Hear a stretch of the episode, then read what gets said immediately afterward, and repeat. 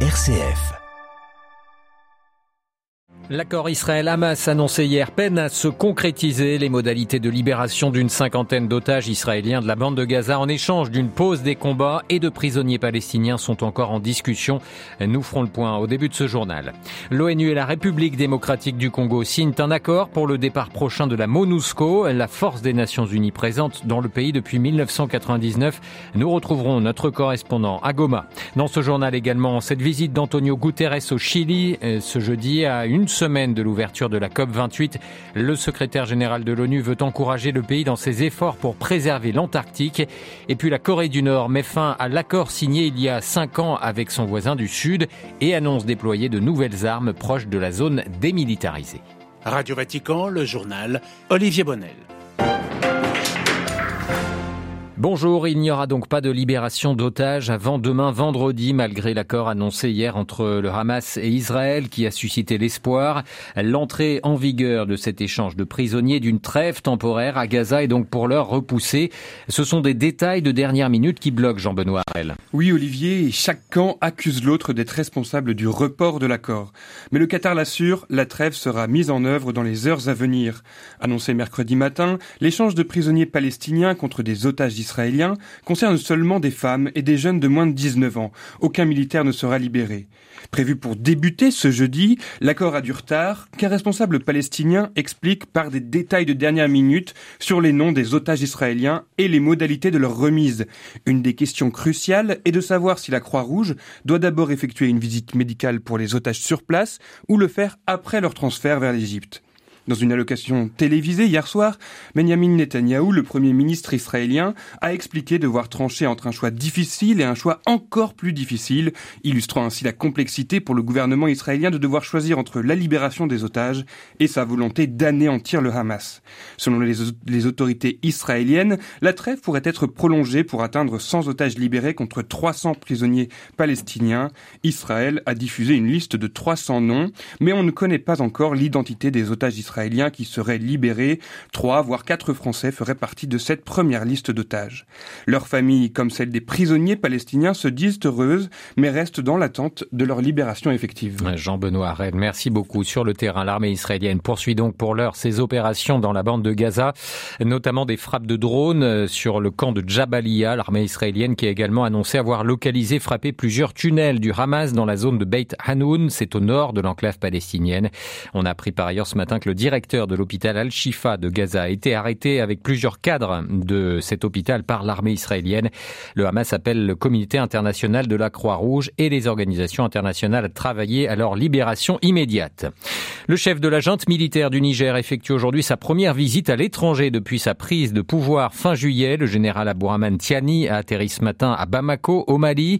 Une, visite au cours de laquelle il doit rencontrer son homologue à la tête de la junte malienne.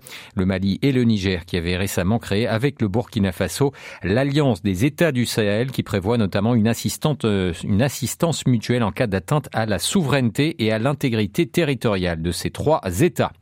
En République démocratique du Congo, la MONUSCO, la mission du maintien de la paix de l'ONU dans le pays, a signé un accord avec le gouvernement sur un plan de retrait de ses troupes, sans que l'on ait pour l'instant plus de détails.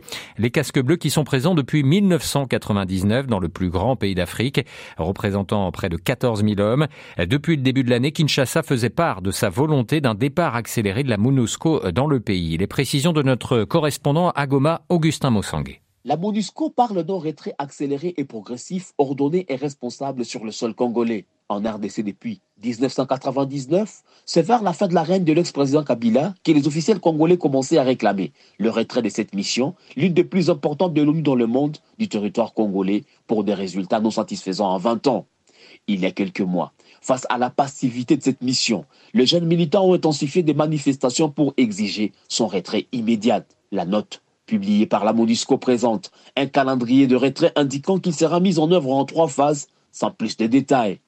Avec un budget de 1 milliard de dollars, la MONUSCO, c'est plus de 14 000 hommes déployés en République démocratique du Congo.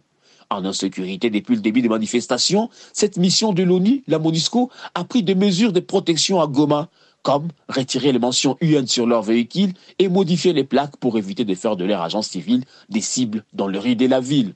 Cette nouvelle calme le tension en RDC. Thomas Augustin Monsanguet pour Radio Vatican. Restons sur le continent africain. Au Kenya, 35 entreprises d'État sont sur le point d'être privatisées. Près de 100 autres pourraient bientôt suivre, selon le président William Ruto. Le Fonds monétaire international a récemment exhorté Nairobi à réformer les entreprises publiques comme la Société nationale d'électricité ou encore la compagnie aérienne nationale kenyane. Selon le président kenyan, les entreprises sont étouffées par la bureaucratie gouvernementale. La COP28 de Dubaï sera un moment de vérité, déclaration ce jeudi de l'Agence internationale de l'énergie une semaine avant l'ouverture de la conférence mondiale de l'ONU sur les changements climatiques. Les experts de cette agence basée à Paris publient un nouveau rapport dans lequel ils précisent qu'il s'agit pour les dirigeants qui seront réunis aux Émirats de choisir entre contribuer à une crise climatique qui s'aggrave ou bien faire partie de la solution en adoptant, je cite, la voie de l'énergie propre. Le secrétaire général de l'ONU, lui, poursuit sa tournée des pays vulnérables au réchauffement après le Népal il y a quelques semaines. Antonio Guterres est ce jeudi au Chili, dans l'Antarctique plus précisément, où le pays d'Amérique australe possède trois bases. L'objectif de cette visite, soutenir le Chili dans son rôle de protecteur de l'Antarctique. Les précisions de notre correspondante à Santiago, Marion Bellal. Consolider la place du Chili dans la lutte internationale contre le dérèglement climatique, c'est l'objectif d'Antonio Guterres et du président chilien Gabriel Boric. Le pays veut se positionner comme porte d'entrée vers l'Antarctique, mais aussi mettre en valeur le rôle de la région comme centre de recherche scientifique et de protection des océans. Depuis un navire de la marine chilienne, les deux politiciens se rendent donc aujourd'hui sur la base aérienne Président Frey et visiteront notamment trois des dix bases que le Chili possède en Antarctique. Enfin, avant de repartir samedi 25 novembre, le chef d'État dirigera le lancement d'une radiosonde, un instrument qui permet de caractériser l'atmosphère grâce au calcul des variables météorologiques. L'accélération de la fonte des calottes glaciaires antarctiques est inévitable dans les prochaines décennies, selon une étude publiée fin octobre par la British Antarctic Survey. Pour tenter de limiter les dégâts, le Chili a par exemple massivement investi dans les énergies renouvelables et pour la première fois en 2022, celles-ci ont dépassé les énergies thermiques dans le mix électrique du pays. Marion Bellal à Santiago du Chili pour Radio Vatican. Une autre tournée, celle du président sud-coréen Yoon, Suk Yeol, pardon. Il est depuis hier en Grande-Bretagne où il a été reçu en grande pompe. Londres et Séoul qui ont signé des accords commerciaux et militaires. C'est dans ce contexte que son voisin du Nord, Pyongyang, met officiellement fin à l'accord militaire signé avec le Sud en 2018 et annonce déployer de nouvelles armes proches de la DMZ. C'est cette zone démilitarisée à la frontière. Une déclaration qui fait suite à une décision décision similaire de Séoul hier. En réponse au lancement du nouveau satellite espion nord-coréen, l'armée sud-coréenne va reprendre elle aussi ses opérations de reconnaissance à proximité de la frontière. Alors que signifient concrètement ces déclarations et cette hausse des tensions? Élément de réponse depuis Séoul avec Jean Labruyère.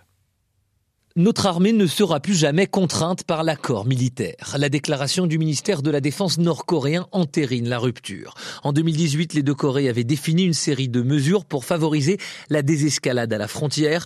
Pas d'exercice militaire proche de la ligne de démarcation, des secteurs d'exclusion aérienne et une zone tampon maritime. Si une partie de ces principes avait déjà volé en éclats, la présence militaire autour de la bien mal nommée zone démilitarisée va s'accroître significativement.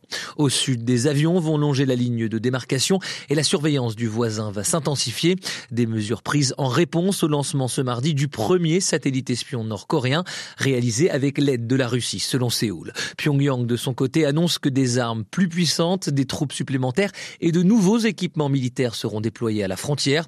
De quoi craindre le retour des accrochages entre les deux armées, relativement fréquents avant la signature de l'accord militaire de 2018. À Séoul, Jean Labruyère pour Radio Vatican. Au Vatican, c'est un rituel toujours très suivi par les fidèles et touristes place Saint-Pierre. Le sapin de Noël a été installé ce jeudi matin après deux jours de voyage depuis le nord de l'Italie. Un épicéa de 28 mètres offert par une province de Cuneo à une, une municipalité piémontaise de la province de Cuneo. Son bois sera utilisé pour fabriquer des jouets qui seront remis à la Caritas. L'illumination de ce sapin, tout comme celle de la crèche place Saint-Pierre, auront lieu le 9 décembre. Et puis avant de refermer ce journal, un mot sur la disparition du grand historien français Emmanuel Leroy Ladurie professeur au Collège de France, administrateur de la Bibliothèque nationale, historien de l'époque moderne. Il a accompagné des générations d'étudiants. Il s'est éteint à l'âge de 94 ans.